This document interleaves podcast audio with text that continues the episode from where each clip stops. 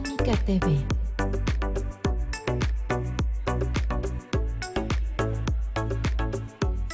TV, el canal de difusión del Colegio Mexicano de Inmunología Clínica y Alergia.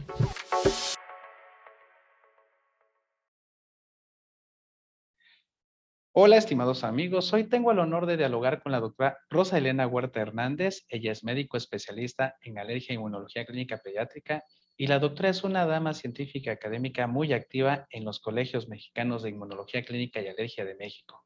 Así pues, bienvenida a este foro de difusión de información y conocimiento técnico científico para comprender mejor el complejo tema de la alergia alimentaria. Doctora, Hemos tenido muchos problemas cuando somos médicos de primer contacto y deseamos apoyar mejor al paciente que tiene una alergia alimentaria.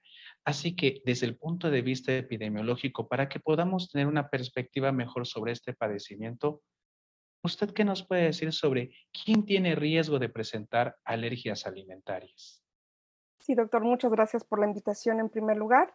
Y bueno, eh, quien va a tener el riesgo de presentar estas alergias van a ser aquellos pacientes que tienen factores genéticos previos. ¿Qué quiere decir? Que si en la familia alguien más ha tenido o ha presentado una enfermedad alérgica como asma, dermatitis atópica, rinitis alérgica, alergia a medicamentos o alergia a alimentos, ellos son los que sus hijos pueden llegar a presentar esta predisposición. Sin antes, quisiera mencionar que eh, inclusive estos términos dentro del área médica a veces nos confundimos. No podemos identificar bien qué es una atopia, qué es una sensibilización o qué es una alergia. Primero la atopia es esa aquella predisposición genética de la que estamos hablando para que el individuo desarrolle en forma exagerada IG específica y bueno, se demuestra cuando el paciente tiene una IG total elevada con unos antecedentes personales o heredofamiliares positivos. Y la sensibilización es cuando es esta respuesta específica hacia este antígeno y se va a demostrar a través de una IG específica, ya sea en vivo, a través de pruebas cutáneas o in vitro, cuando los niveles de IG específica para este alimento es mayor de 35 kilounidades. Y la alergia ya es esa respuesta inmunológica exagerada hacia ese antígeno, ya sea mediada o no mediada por IG, y nosotros lo vamos a sospechar cuando se hace una IG específica relacionado con esa clínica o un reto oral.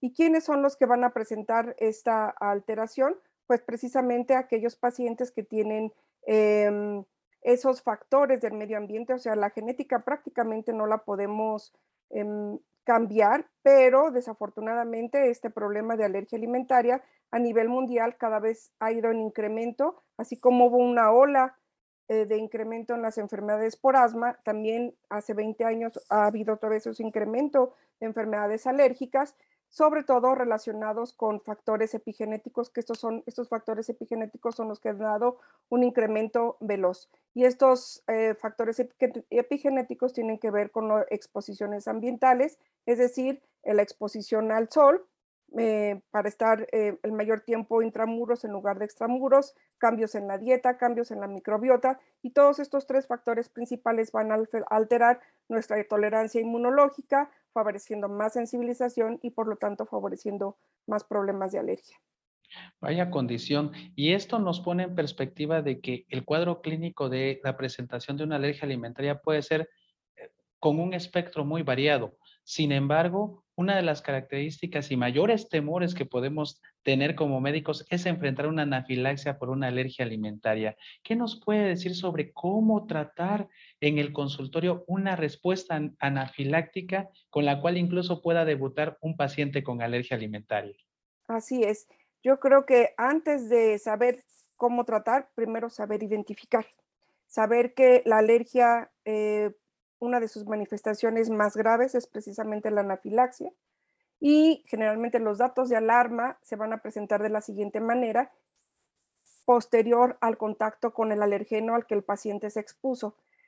Previamente el paciente ya pudo haber tenido otros, otros cuadros de anafilaxia y no solamente el alimento puede ser el causante de desencadenar este proceso alérgico, sino puede ser algún medicamento, puede ser a la misma inmunoterapia que usan los especialistas en alergia, una picadura de insectos. Y los datos de alarma para saber si un paciente tiene, está eh, debutando con una anafilaxia van a ser dificultad para respirar, esa disnea, vómitos, arritmias, hipotensión, angioedema y shock. Y después podemos, si es posible, tener una hoja rápida en nuestro consultorio para ir eh, verificando cuáles son los, los, aparatos y sistemas que van a estar alterados, por ejemplo, a nivel de vía aérea, si haya eh, angioedema, estridor, ronquera, sensación de obstrucción, disfonía, disnea, disfagia, prurito en la lengua, a nivel respiratorio, tos, sibilancia, hasta quimnea o presión torácica, o bien eh, a nivel circulatorio pueden tener los pacientes síncope, hipotensión, choque, arritmia o hipoperfusión periférica, o inclusive también ya alteraciones a nivel del sistema nervioso central, donde existe cierta inquietud, vértigo, agitación, están irritables, cefalea, visión borrosa, etcétera, ¿no? Entonces, eh, todo esto es importante. Generalmente el adulto es más fácil que, que en un momento dado te pueda decir los síntomas, los síntomas. Sin embargo, a veces es más complicado poder hacer el diagnóstico de un, ah, de un pequeñito que presenta anafilaxia porque no se puede expresar. Pero bueno, eso sería después otro tema. Una vez que ya están valorando, tenemos que ver que esa vía aérea esté disponible, que tengamos una vía ah, de acceso para poder poner en un momento dado medicamentos intravenosos. Y aquí la clave es o no es así de siempre tener en nuestro consultorio ampolletas de epinefrina para poder administrarla.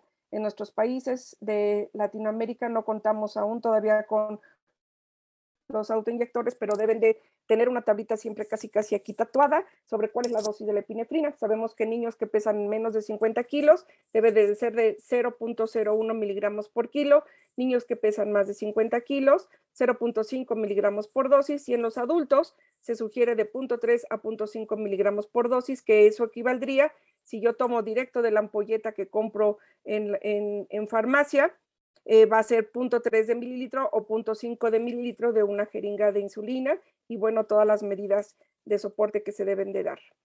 Elevar las extremidades, darles oxígeno, tener una vía permeable, etcétera. Sí, y comentarle a nuestros compañeros de primer contacto que no le tengan miedo a tener una ampolleta de adrenalina y su jeringa de insulina para una buena medición, pero una aguja larga, una negrita puede ser para que se inyecte en, el muslo. Intramuscular. Intramuscular, es. correcto. Y bueno, una vez pasado el super susto de una anafilaxia atendida en el consultorio, eh, ¿cómo recomendamos a nuestros médicos de primer contacto que sospechan la posibilidad de una alergia alimentaria que le den el cuidado inicial a nuestro paciente que más adelante muy seguramente van a enviar con el especialista. ¿Usted qué nos puede recomendar sobre qué podemos decirle a nuestros compañeros médicos de primer contacto? Así es. Bueno, primero identificar el agente agresor, eh, la historia clínica completa para saber exactamente cuáles son los síntomas y saber precisamente que podemos tener varios fenotipos en cuanto a la presentación de la alergia alimentaria. Puede ser esa alergia, el primer fenotipo sería la alergia gastrointestinal de recién nacido y el lactante, que generalmente ahí sería eh, la proteína láctea, y en ese caso recomendar al paciente que suspenda en el niño la administración con fórmulas lácteas de inicio que no, no tienen ningún proceso esa proteína. Si ese bebecito todavía sigue, por ejemplo, alimentado con leche materna, entonces a la mamá sugerirle que suspenda todas estas eh, proteínas lácteas y derivados de leche en forma exhaustiva y darle a la mamá un suplemento con calcio y vitamina D y ya posteriormente trabajar en forma conjunta con otros especialistas para poder confirmar el diagnóstico. Eso sería básicamente en cuanto a en los niños pequeñitos. Y bueno, dependiendo del órgano de choque que este alimento esté generando, pues ya se podría tratar en forma específica. Otro fenotipo sería la dermatitis atópica del lactante en la presencia de un alergeno, igual también evitar este alergeno y dar todas las medidas de cuidado en el caso de una dermatitis atópica. El otro fenotipo es el que acabamos de hablar, de una reacción inmediata en donde se va a manifestar con anafilaxia, dar el tratamiento completo y sobre todo a estos pacientes que ya han tenido una anafilaxia, darles indicaciones escritas y por lo menos que este paciente tenga una identificación a través de un brazalete en su celular o un collar donde diga que el paciente es alérgico a X, a X sustancia. También podemos tener eh, otro fenotipo de anafilaxia con ejercicio, alimentos.